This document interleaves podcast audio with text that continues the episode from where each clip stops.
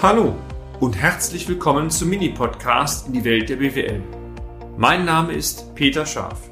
Ich bin Unternehmensberater mit Leib und Seele und gemeinsam gehen wir den Problemen der BWL auf den Grund. Kurz, kompakt, unverständlich. Interpretation der Verschuldungskapazität Teil 1 mit diesem Thema, meine sehr verehrten Damen und Herren, möchten wir wieder einmal einen Beitrag zum Thema Bilanzanalyse leisten. Haben Sie schon einmal den Begriff Verschuldungskapazität 7 oder 15 Jahre gehört? Nein? Umso besser. Dann erfahren Sie es jetzt und in den weiteren Beiträgen.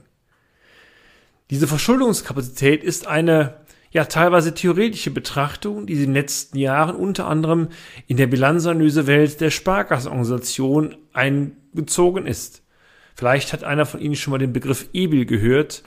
Einzelbilanzanalyse, da kommt das Ganze her, beziehungsweise da ist dieser Begriff Verschuldungskapazität mittlerweile als standardisiertes Tool eingebaut. Was steckt nun genau hinter diesem Koeffizienten? Lassen Sie uns einmal kurz die Idee näher erläutern. Natürlich möchte jede Bank der Welt mit ihren Kunden auch Geschäfte abschließen und in diesem Zusammenhang, wie sollte es anders sein, auch Kredite vergeben. Die Grundaussage, je mehr Kredite die Hausbank einem Unternehmen gibt, desto höher ist auch der Ertrag. Nur, wo ist denn die maximale Verschuldung eines Unternehmens? Übrigens eine Frage, die sehr schwer zu greifen ist, da gibt es auch nicht richtig oder falsch. Es gibt nur Näherungen dazu und eine Näherung, genau das, das ist diese maximale Verschuldungskapazität. Lassen Sie uns die Thematik einmal anders ausdrücken. Die Ausweitung der Kredite aus Sicht einer Bank ist nur dann sinnvoll, wenn diese logischerweise auch zurückgezahlt werden können. Die rechnerische Kapitaldienstfähigkeit steht einmal mehr im Mittelpunkt der Betrachtung. Die maximale Verschuldungskapazität, meine sehr verehrten Damen und Herren, setzt genau an diesem Punkt an. Es soll rechnerisch eine Antwort auf folgende Frage gegeben werden. Welches maximale Kreditvolumen kann ein Unternehmen in einer Anzahl von x Jahren wirklich zurückführen? Sehr schwer zu beantworten, aber die Idee dahinter in der Rechnerei, die ist recht pfiffig. Erinnern Sie sich noch an die Bilanzkennzahl dynamischer, dynamischer Verschuldungsgrad? Ganz wichtige Kennzahl übrigens eine Brot- und Butter-Kennzahl, wie ich in meinen Veranstaltungen immer wieder sage. Für diese Kennzahl wurde das aktuell in der Bilanz bestehende Fremdkapital durch den Cashflow dividiert. Der Cashflow wiederum selbst stellt bekanntermaßen einen Indikator für die Selbstfinanzierungskraft eines Unternehmens dar. Die Kennzahl suggeriert folglich Folgendes. Wenn ein Unternehmen einen Cashflow von X hat und diesen Cashflow ausschließlich zur Rückführung des Fremdkapitals verwendet, nach wie vielen Jahren ist das Unternehmen schuldensfrei? Das ist letztendlich eine theoretische Betrachtung, die hat aber durchaus ihren Charme. Wie immer, das ist aber bei allen Kennzahlen so, wenn Sie das Ganze im Trendvergleich sehen. Je kürzer die Anzahl an Jahren ist, also je weniger das Unternehmen braucht, sein Fremdkapital rechnerisch zurückzuführen, desto kreditwürdiger ist das Unternehmen einzustufen, desto sicherer ist letztendlich der Kredit. Lassen Sie mich diesen Gedanken einmal aufnehmen und von dem dynamischen Verschuldungsgrad einmal zur maximalen Verschuldungskapazität kommen. Die Grundidee ist bei der maximalen Verschuldungskapazität ähnlich, nur wenn Sie so wollen, spiegelbildlich. Während der dynamische Verschuldungsgrad als Ergebnis die Anzahl der Jahre auswirft, nach denen ein Unternehmen oder vielleicht auch nach denen Ihr Unternehmen schuldenfrei ist, ermittelt die maximale Verschuldungskapazität den maximalen Betrag an Bankverbindlichkeiten, der innerhalb von x Jahren theoretisch zurückgeführt werden kann.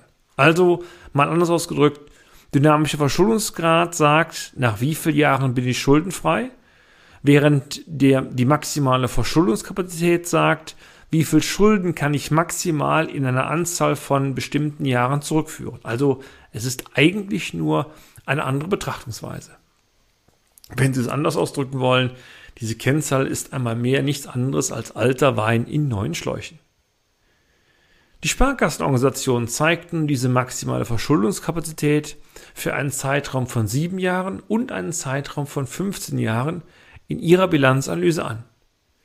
Die 15 Jahre sind eher für immobilienlastige Unternehmen gedacht, die beim hohen Anlagevermögen zwangsläufig eine höhere Langfristverschuldung haben werden. Da bei hohen Anlagevermögen, insbesondere bei Immobilienfinanzierungen oder Immobilienvermögen, auch von einer langen Nutzungsdauer ausgewählt werden kann, ist bei solchen Positionen letztendlich ein langer dynamischer Verschuldungsgrad eher unkritisch und das ist auch der Grund, warum die Verschuldungskapazität dann eher auf 15 Jahre angesetzt wird.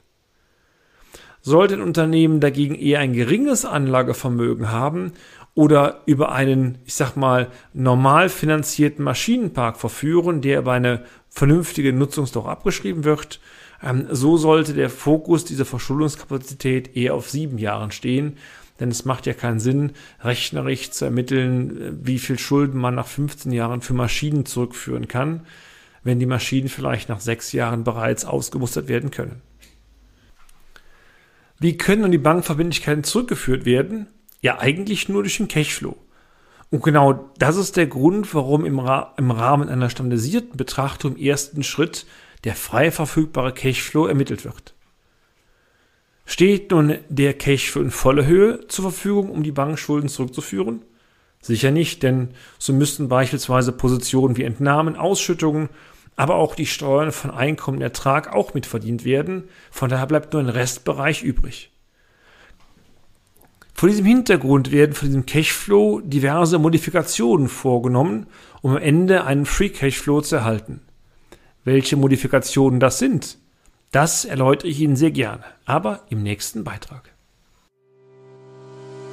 Und damit sind wir auch schon am Ende des heutigen Podcasts.